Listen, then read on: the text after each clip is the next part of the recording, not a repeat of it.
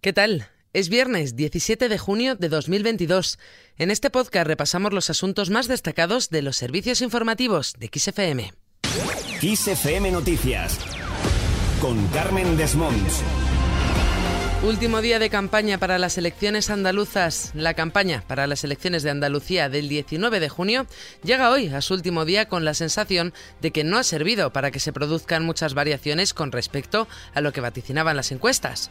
Estas apuntaban a una clara mayoría del PP que se podría quedar cerca de la mayoría absoluta pero que necesitaría de Vox en la investidura. Precisamente de esa mayoría absoluta ha hablado el candidato popular Juanma Moreno. Concretamente, se ha dirigido a los jóvenes, a los que ha pedido que le ayuden a lograr una mayoría lo más amplia posible, cercana a la mítica cifra de los 55 escaños, la mayoría absoluta. Y tengo el sueño de alcanzar una mayoría lo más amplia posible. Cuanto más cerca estemos de 55 escaños, más libres seremos como gobierno, más autonomía, más capacidad de gestionar tendremos y mejores cosas haremos. Mientras, desde Vox han adelantado que no aceptarán chantajes para formar gobierno en Andalucía. Así lo ha asegurado el presidente de la formación, Santiago Abascal, que ha acudido a un mitin este jueves en Algeciras para dar su apoyo a la candidata de Vox, Macarena Olona. Abascal ha matizado que si bien no quieren que el socialismo vuelva a Andalucía, no aceptarán ningún chantaje. Así, en alusión al Partido Popular, ha sentenciado ahora van a tener que respetar a Vox. Además, Abascal ha citado algunas informaciones publicadas los últimos días que plantean un posible pacto entre el PP y el PSOE para evitar la entrada de Vox en el gobierno andaluz. Que el señor Feijó hoy también decían los periódicos que está ofreciendo al Partido Socialista la abstención en otras comunidades autónomas a cambio de que el Partido Socialista se abstenga aquí para que gobierne el Partido Popular. Al final son lo mismo. Quien no ha entrado en este debate es el Partido Socialista. Si bien no han dicho nada sobre ese posible pacto, sí han continuado su propia campaña electoral que ha pasado por criticar al Partido Popular.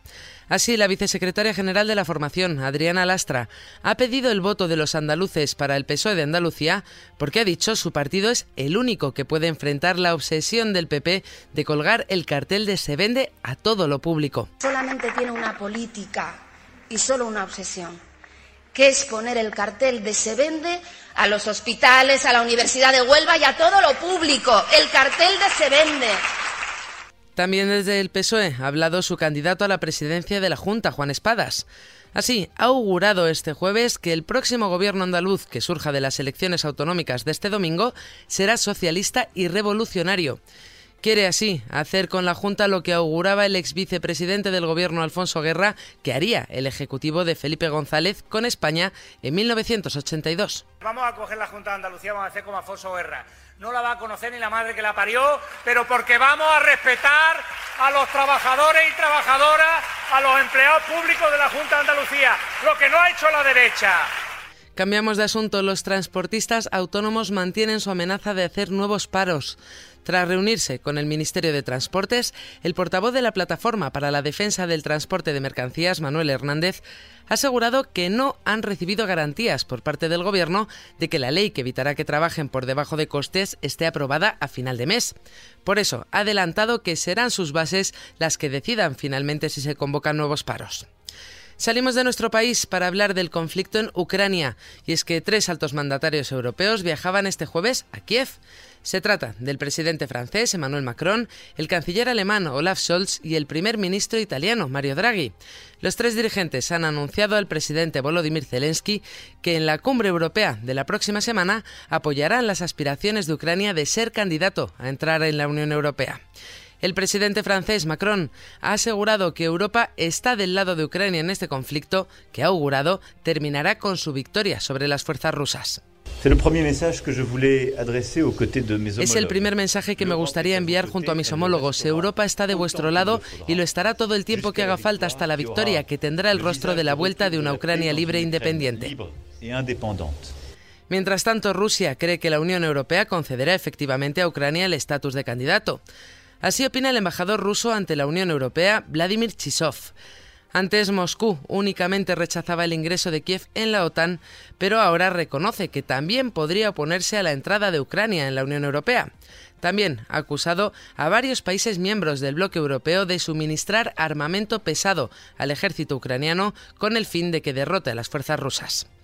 También ha hablado de este conflicto el presidente español Pedro Sánchez, quien ha abordado este jueves junto con el secretario general de Naciones Unidas, Antonio Guterres, la situación de la guerra en Ucrania tras la invasión rusa, así como las consecuencias de ese conflicto.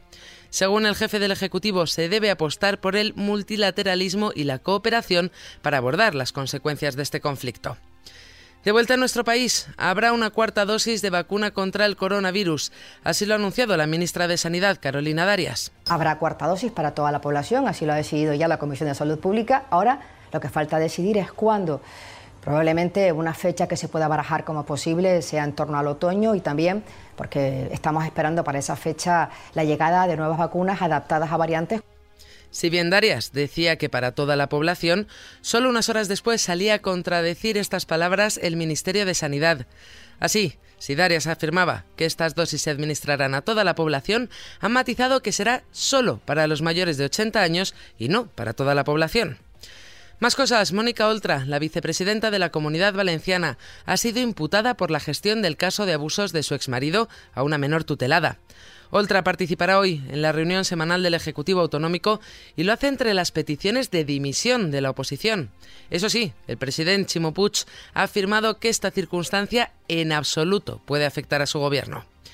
Por otro lado, el precio de la luz sigue al alza, a pesar de que es el tercer día de aplicación de la denominada excepción ibérica. Para topar el precio del gas natural para la generación de electricidad, sube un 4,15% con respecto al precio del jueves.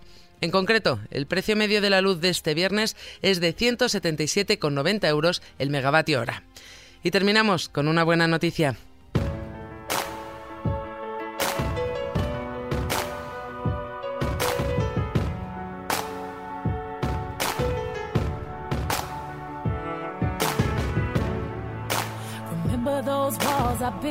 Los fans de Beyoncé están de enhorabuena y es que tras seis años apartada de la música, vuelve con un álbum en solitario.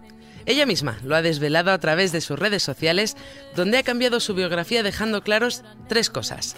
Que este álbum se llamará Renaissance, que es la primera parte de otras que le seguirán y que se publicará el 29 de julio.